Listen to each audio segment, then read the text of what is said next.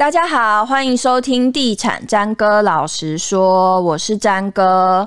这集节目呢，我们是应该算有砸重金吗？没有，就是趁着刚好就是我的好朋友，其实我们也算很久没有见面了。然后他从美国回来台湾，那。因为我本人呢是呃影集《日落豪宅》的超级大粉丝，然后我这位朋友呢，他在美国房仲这一行也做了大概七八年，每次我都会告诉他说：“哎、你做这些事情看起来好像《日落豪宅》哦。”那今天他终于来到现场，我觉得我有很多关于美国房仲的故事想要问问他，或者是我有一些从影集上面的偏见。欢迎 Maggie。谢谢詹哥，大家好。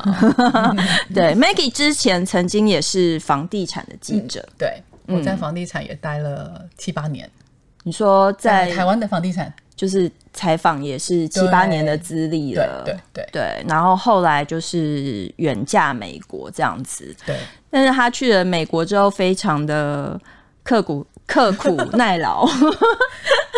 对，怎么会想要跑到美国当房仲呢？我原本也想要当贵妇，可是我发现其实我有点忧郁。我们都以为你会去当贵妇，对，我在家待了半年，后来我觉得哎、欸、这样不行，嗯，我就觉得哎、欸、我要找点事做，嗯，然后我就想说好吧，我对中医很有兴趣，我就想说去念中医，嗯，那我看了两个学校，结果呢，嗯，因为我比较迷信，我就请我爸宝贝，结果宝宝不会，嗯，所以呢。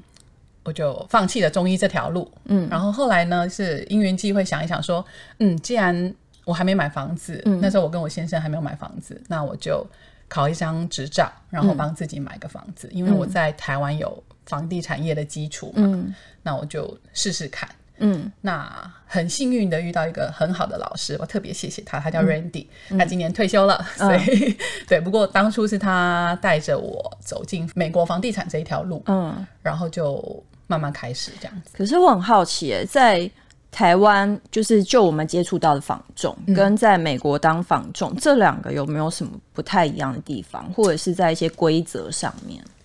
哦，很不一样哦。嗯，就是比如说从一开始，像台湾的房仲可能只要上三天的课，现在还是吗？嗯，对。好，那我们就刚开始是要考试，嗯，那考试也不简单，嗯，对。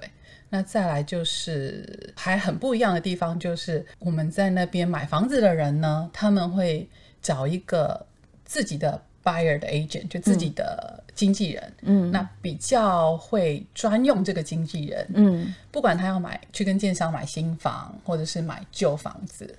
他都会有一个专职的经纪人，就比较尊重专业啦。嗯、我我想这样，像台湾大部分是靠行，就是讲靠行，好像就是有一点 像计程车司机。但是就是主要我们现在台湾想要当房仲，可能大家会朝着比如说去找信义永庆这样比较大品牌的房仲公司去。嗯嗯、然后你刚刚说大概三天的课程可以取得一张，比如说经纪人的执照这样子。嗯、那在美国的话，大概是。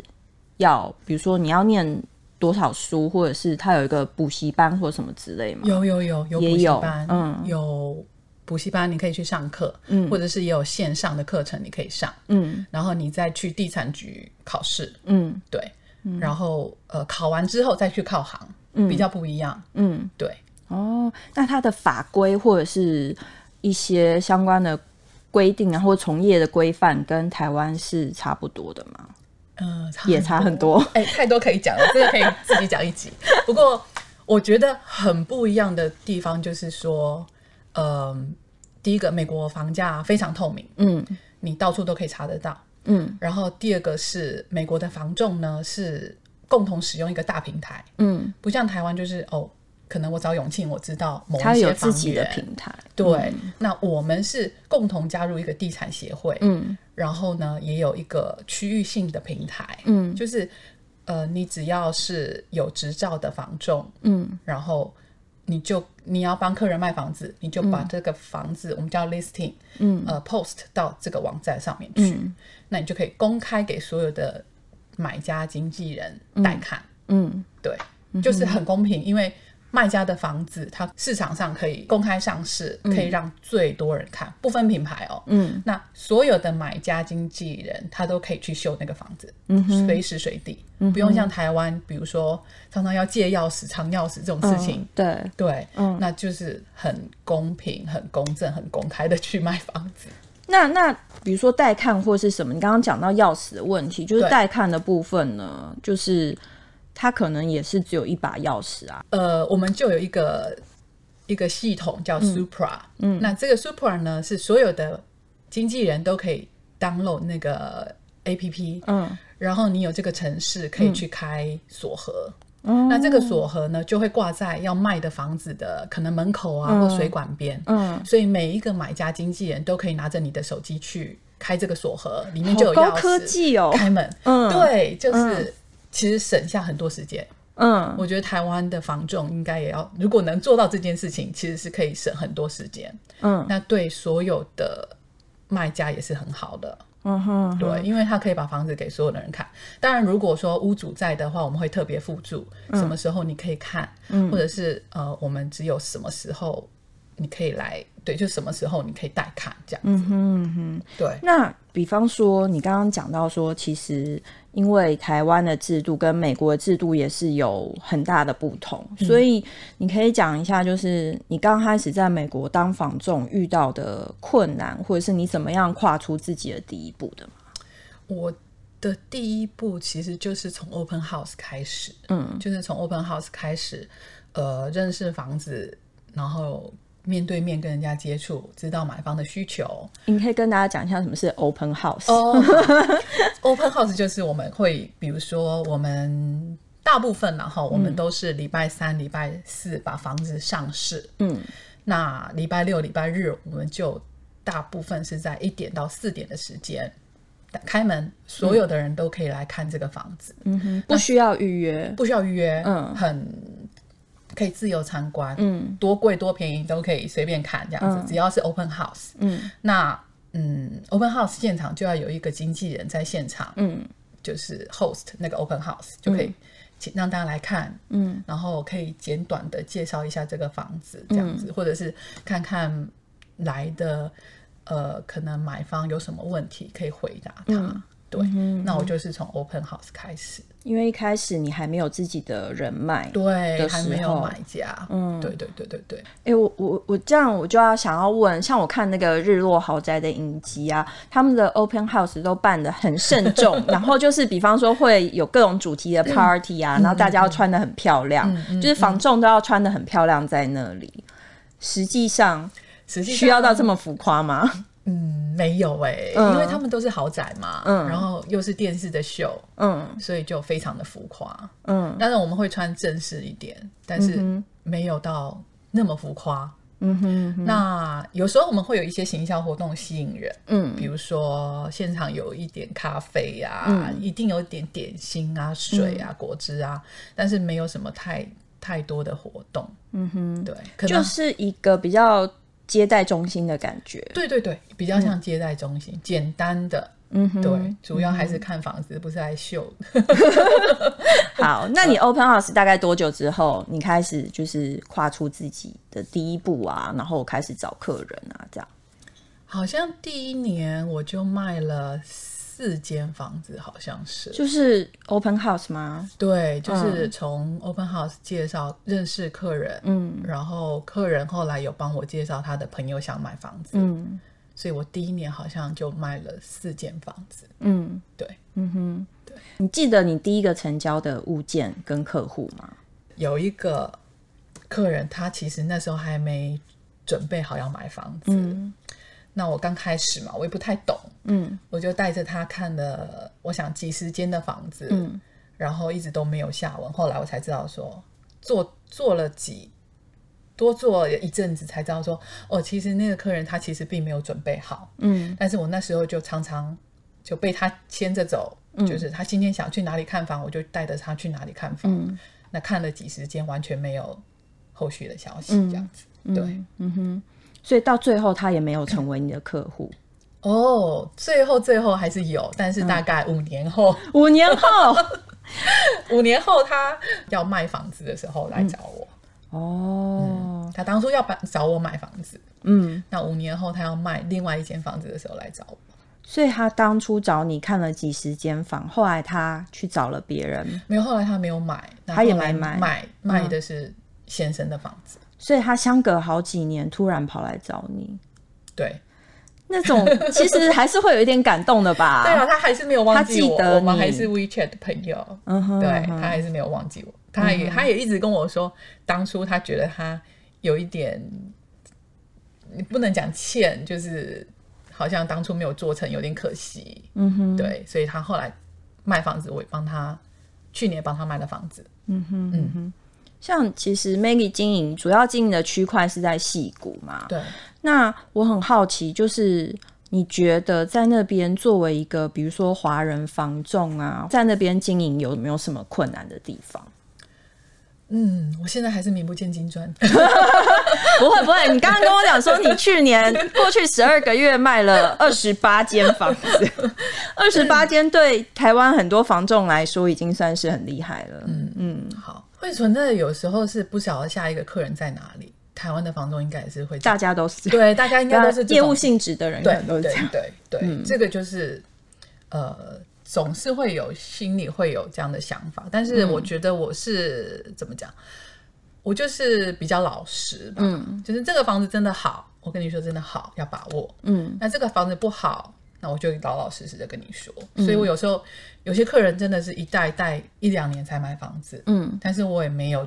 就是我的态度也是从一而终，没有任何的改变。嗯，快的话，有些人一两个礼拜就买到房子。嗯，那一两个礼拜买到房子，其实后续也是要服务。嗯，只要有 LINE 有问问题，我都会很快的回答。嗯哼，对，嗯哼，你有遇到挫折吗？当然啦，可以讲一下，就是让大家听听看。其实我们大部分的人都蛮有忠诚度的。嗯，我们的买家都有自己的专门经纪嘛，他可能刚开始他就是。什么都交给你，什么事情都问你。嗯，那我也有遇到说他让你带看，甚至我有遇到让你买房子，嗯，然后买了房子退了房子，后来他又去找别人，嗯，买了又退，对，买了我又帮他退掉。因为这样要付违约金吗？呃，我有帮他把钱拿回来啊，你还帮他把钱拿回来，然后结果他跑去找别人，对，我们帮我们顺利的解约了。嗯嗯，有点久了，两年多了，我有点忘了那个细节。但是后来他告诉我，他跟别人成交了。嗯，那中间我还有请同事一起带看他，比如说我放假嘛，或是我人不在戏谷的时候，还请同事帮忙一起带。嗯，那他他最后把我们两个都都没有用。嗯，然后他就找别人买房子。嗯嗯，我这是一种。觉得自己好像不被信任的感觉，对对，对，我觉得这种问题在台湾比较普遍。嗯哼，对，那你不要把台湾的坏习惯，嗯、就是我我我觉得是相信专业。然后，如果你既然你已经相信一个人，你已经用了他那么多的时间，嗯，那你就应该信任他，请他后续有问题，嗯、就是也我们也是要成交才有佣金嘛。嗯，那。讲了就是让你挫折的事情，那其实在这经营的七八年间，你应该也有让你觉得很感动或很有成就感的事吧？你要讲那个破亿的交易吗？破破亿的偶尔会有破亿的交易，那嗯，嗯，有一个很大的银行的亚太区总裁的太太来找我买房子，嗯，我觉得这个是一种肯定。哦，也是朋友介绍，就是客人互相介绍来的吗？没有，他是在网络上看到我，嗯，然后他说他跟那么多 agent 聊过，他就最喜欢我，嗯、最信任我，嗯，然后他的豪宅也是我一直帮他管，嗯，对，就是他，嗯、他其实就是自产的概念，他在美东美西都各有买房子，嗯哼，那他在戏谷就找我，然后我一直帮他管着，哦，对，他也没有住，嗯哼，对，就是。配置一下，嗯嗯，那蛮有成就感的，就是对。对，但他他没有说啦，但是后来知道是 对，因为他的先生，呃，他买的时候太太先来，嗯，然后后来才是先生来，嗯，那先生就是上过新闻的人，嗯，所以我就知道他是谁这样子。哦，也是台湾人吗？嗯，不能说。好好。好，那其实我有。一点好奇，就是比如说你七八年来做了这么多笔交易，就是你观察现在在戏谷或者是在美国买房的年轻人算多吗？年轻人很多，而且有越来越年轻的趋势。嗯哼，对。他们现在还会有比如说，嗯、呃，买不如租的概念吗？我们那边的年轻人呢，我觉得他们还是会比较想买房。嗯，因为加州比较特别。嗯，加州的话，哈。它的房地产税是你第一次买房的价钱，嗯，比如说我现在买一百万，嗯，好，那我可能就以这个一百万当成税基，嗯，那每一年涨幅只有一点点，嗯，可是每一年，呃，我们那边的房价涨幅，如果平均来说，可能可能五个 percent 到七个 percent 平均。每年。每年，嗯，那房地产税的涨幅最多最多每年就是两个 percent，嗯，长期来说。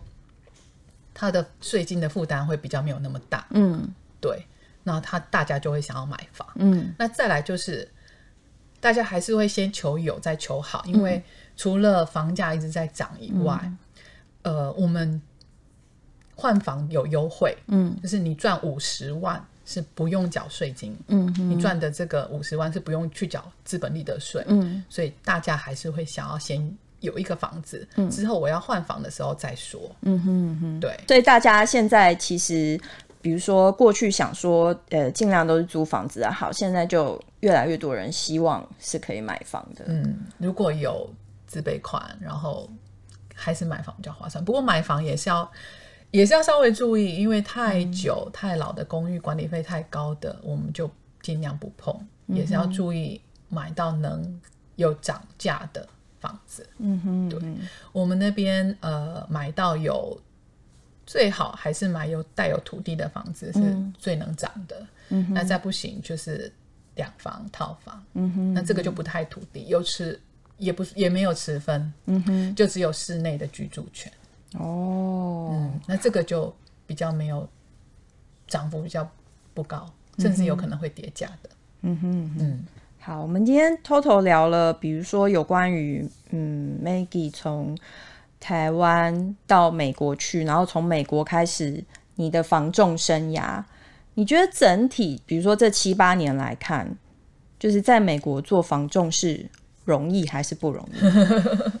很多人觉得就是啊，尤其我要回到我的日落豪宅的话，我就想说，他们每个人都是。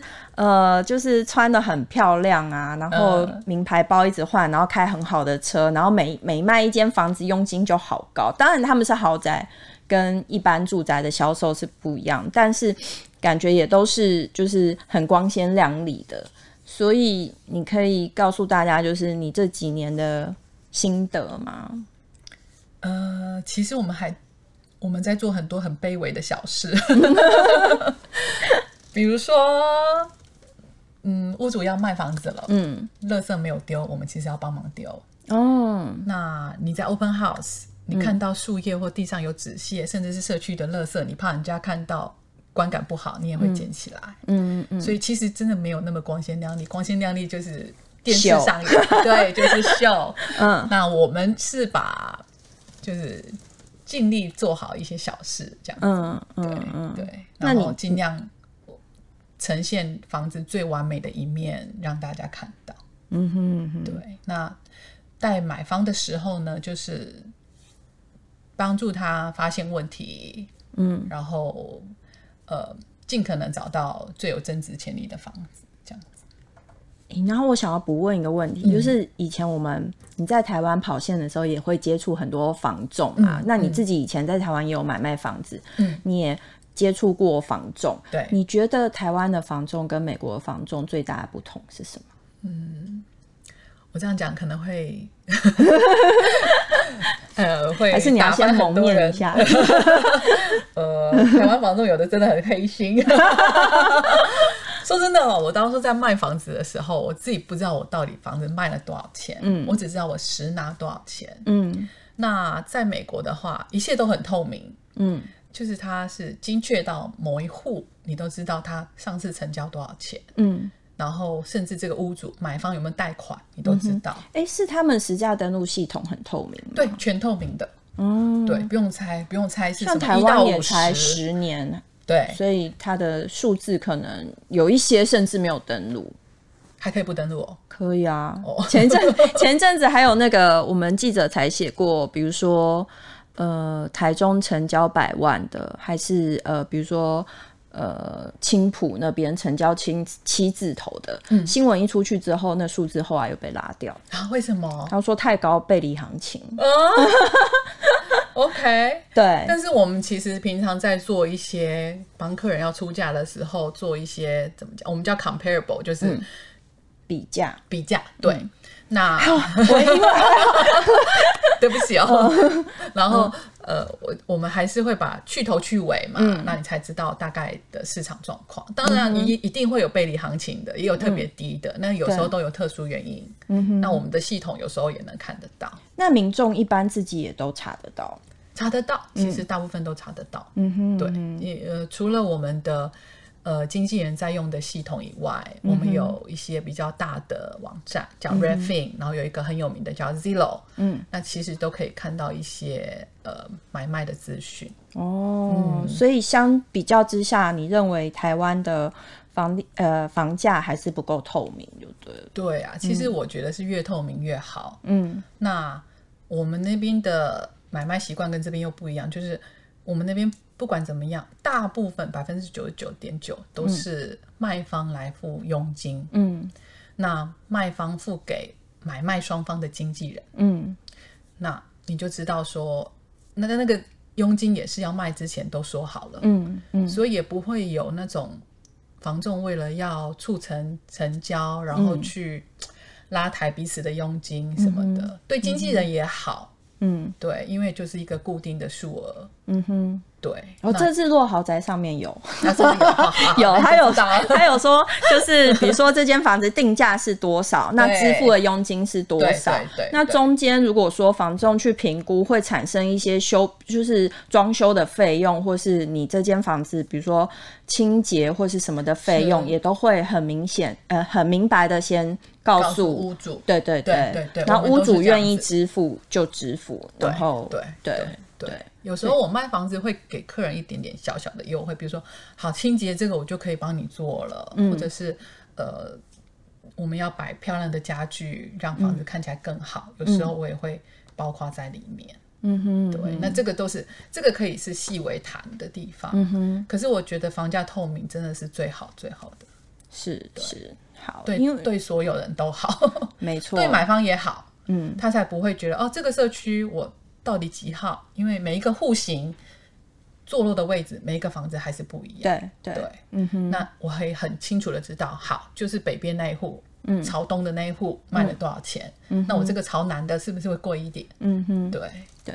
好，今天这一集，谢谢 Maggie 来告诉我们有关于就是我眼中的日落豪宅，好像。只有那个区块是那样，而且只有那个修是那样。其实大部分的美国房仲也是那间公司。哎，那间公司是真的存在的公司，是真的存在。我还去查过 review，review 不好 啊，不是很好啦，不能这样说。好，review 不是很好，所以不是每一个房仲都需要隆乳隆臀。没有，没有，实实在在只有他们。对，至少我在北加州没有看到，我不晓得，我不晓得南加州的生态。我也有认识南加州的经纪人，但是也没这么浮夸。嗯哼嗯哼嗯，好，今天谢谢 Maggie，谢谢，拜拜，拜拜。